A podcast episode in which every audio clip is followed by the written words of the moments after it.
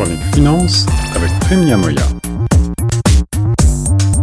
Bienvenue sur les ondes de choc FM 105.1, ici Guillaume Laurin et j'ai le plaisir de rejoindre maintenant en studio notre spécialiste de la finance et de l'économie. Il s'agit de Prime Niamoya. Bonjour Prime. Bonjour Guillaume. Prime aujourd'hui, euh, nous voyons les bourses mondiales dans le rouge suite euh, à un conflit entre les Russes et les Saoudiens sur euh, le prix du baril du jamais vu depuis la crise de 1990 et celle de la guerre du Golfe et le tout sur fond d'incertitude économique due au fameux coronavirus dont on a beaucoup parlé. beaucoup donc de stress aux bourses mondiales aujourd'hui. quelle est ton analyse? Eh bien, Guillaume, je pense que les choses, euh, euh, depuis notre dernière euh, rencontre, se sont empirées parce que, effectivement, ce matin, nous avons constaté tous que les bourses mondiales ont complètement dévissé et que on craint qu'il y ait une récession. Alors, une récession pour nos auditeurs, rappelle-nous en deux mots, euh, qu'est-ce qu'on entend par euh, récession hein? On parle toujours de croissance et euh, lorsque on parle de récession, il s'agit de... On parle de récession dans une économie, en tout cas pour l'économie nord-américaine, quand il y a une croissance négative pendant deux ou trois trimestres euh, suivi. C'est ça. Donc on parlait, euh, suite au coronavirus, euh, d'une chute, d'un décrochement du PIB de 0,5 points. les experts aujourd'hui revoient un petit peu leurs prévisions Absolument, à la baisse. À la baisse. À la baisse, et toutes les institutions internationales, que ce soit le Fonds monétaire international, la Banque mondiale ou l'OCDE, sont toutes d'accord pour dire que il y aura une forte baisse de la croissance mondiale. Il est vrai que l'origine de tout cela est le coronavirus qui a enclenché un mouvement de panique en Chine d'abord et puis maintenant un peu plus dans le reste du monde, dont l'Italie. L'Italie, on a parlé la fois dernière, il euh, ne faut pas perdre de vue que la, la, région qui est frappée en Italie est la Lombardie et la Vénétie, qui est le cœur même de l'économie italienne, troisième économie de l'Union européenne. Et l'Italie est entièrement euh, aujourd'hui à l'arrêt et c'est le cas également euh, bientôt pour la France et pour euh, pas mal d'autres grandes places européennes et, mondiales. le coronavirus, bien sûr, est l'origine du problème. La semaine dernière, comme tu l'avais un petit peu prédit, la Banque centrale américaine a décidé de baisser son taux directeur et elle a été emboîtée, le, pas a été emboîté par la bourse centrale du, par la Banque centrale du Canada, pardon. Euh, rappelle-nous le mécanisme, euh, quels sont les effets attendus? Les effets attendus, en fait, euh, de cette nouvelle politique de, la, de la baisse du, des taux d'intérêt est de pouvoir mettre des liquidités à, à la disposition des banques et des entreprises pour que l'économie continue à fonctionner normalement. Aujourd'hui, cette baisse des taux d'intérêt ne semble pas être suffisante. On envisage aux États-Unis, déjà la Federal Reserve Bank envisage de faire ce qu'on a, la Banque centrale européenne a fait depuis plusieurs années, ce qu'on appelle le quantitative easing, c'est-à-dire le rachat des actifs des entreprises en contrepartie des liquidités. D'accord, donc il s'agit d'un deuxième levier possible puisque en effet les, les taux euh, d'intérêt sont déjà euh, au plus bas dans la plupart de ces pays.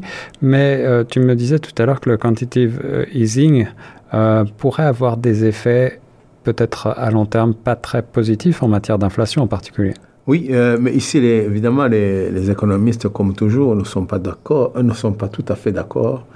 Sur les conclusions de cette politique. Mm-hmm. Mais Toujours est-il que c'est une sorte de, de planche à billets. Et même si on ne le dit pas explicitement. Donc, un jour ou l'autre, ça doit se transmettre quelque part. Je ne veux pas faire des pronostics là-dessus parce que je ne vous souhaiterais pas induire les auditeurs en erreur, mais eh, je pense que cette politique est de plus en plus combattue par certains économistes. Alors, ces incertitudes en matière euh, économique liées à la crise du coronavirus euh, s'ajoutent à donc aujourd'hui un cataclysme boursier euh, un petit peu sans précédent qui rappelle la crise de 2008 pour certains et qui risque d'exacerber les dépressions économiques, la dépression économique mondiale. Pourquoi, Prime, est-ce que le prix du pétrole a-t-il chuté de manière aussi violente euh, aujourd'hui? Euh, D'abord euh, et surtout, c'est dû à la décision de l'Arabie saoudite de baisser le prix du, baril en augmentant la, production. Du fait qu'elle n'a pas pu se mettre d'accord avec la, Russie dans le cadre de, de l'OPEP, le prix a chuté de manière dramatique sur les marchés boursiers, ce qui a entraîné évidemment une, une cascade de, de baisse pour le, le secteur pétrolier. Toutes les grandes entreprises pétrolières dans le monde sont maintenant, ont vu leur, leur baisse euh, Leurs actifs de- euh, de- actifs, ouais, oui, ouais, à la ouais. bourse. Et, et évidemment, ceci euh, est dû essentiellement à la faible demande aujourd'hui de la Chine à cause du coronavirus. C'est ça, donc les, les entreprises chinoises et l'économie chinoise sont est, est moins demandeuse de pétrole finalement pour euh, fonctionner, puisqu'elle fonctionne un petit peu au ralenti. Et donc, euh, on produit trop de pétrole en ce moment? Ah oui, il y a surproduction de pétrole aujourd'hui. Et, et donc, euh, par, par incidence, le prix baisse. Euh, Les prix baissent. Le prix baisse. Et euh, la Russie, elle, a refusé de fermer la vanne finalement, entre, en quelque sorte. C'est ce que tu disais, les pays euh, de l'OPEP avec la Russie se sont euh, rassemblés la semaine dernière pour tenter de négocier. Et euh, ben, la Russie a dit que non, elle, elle refusait de, euh, de réduire sa production. Oui, et dans le cas de, ce cas de figure, il ne faut pas perdre de vue aussi que chaque pays essaie de maximiser ses propres intérêts. Alors manifestement, les intérêts de la Russie et ceux de l'Arabie saoudite euh, ne semblent pas coïncider. Chacun a, ayant une stratégie tout à fait différente. Et oui, c'est-à-dire qu'il y a un prix euh, du, barol, du baril qui peut satisfaire un pays, mais pas l'autre à, à un moment donné. Absolument. Et ceci n'est pas sans conséquence sur les autres pays producteurs de Ouais. pétrole. Qui effet. vont voir leurs euh, recettes euh, chuter de manière dramatique. Je pense à certains pays africains, par exemple, tels que le Nigeria, l'Angola, et qui vont euh, devoir ré- réviser fortement leurs budgets qui sont malheureusement euh, assez dépendantes des, recettes pétrolières. Et, tu mentionnais plusieurs pays africains et euh, l'onde de choc pourrait aller jusqu'au Canada, pays producteur également et qui produit un pétrole qui réclame beaucoup d'argent pour être justement pour être produit et qui risque de ne plus être très compétitif. Oui, oui et non. Euh, pour le Canada, la, question est différente parce que c'est une économie fortement diversifiée. Donc euh, la chute du prix du pétrole ne, va pas affecter de manière euh, conséquente l'ensemble de l'économie. Mais il y a certains investissements qui ont été gelés dans le cadre de, cette politique po- pétrolière.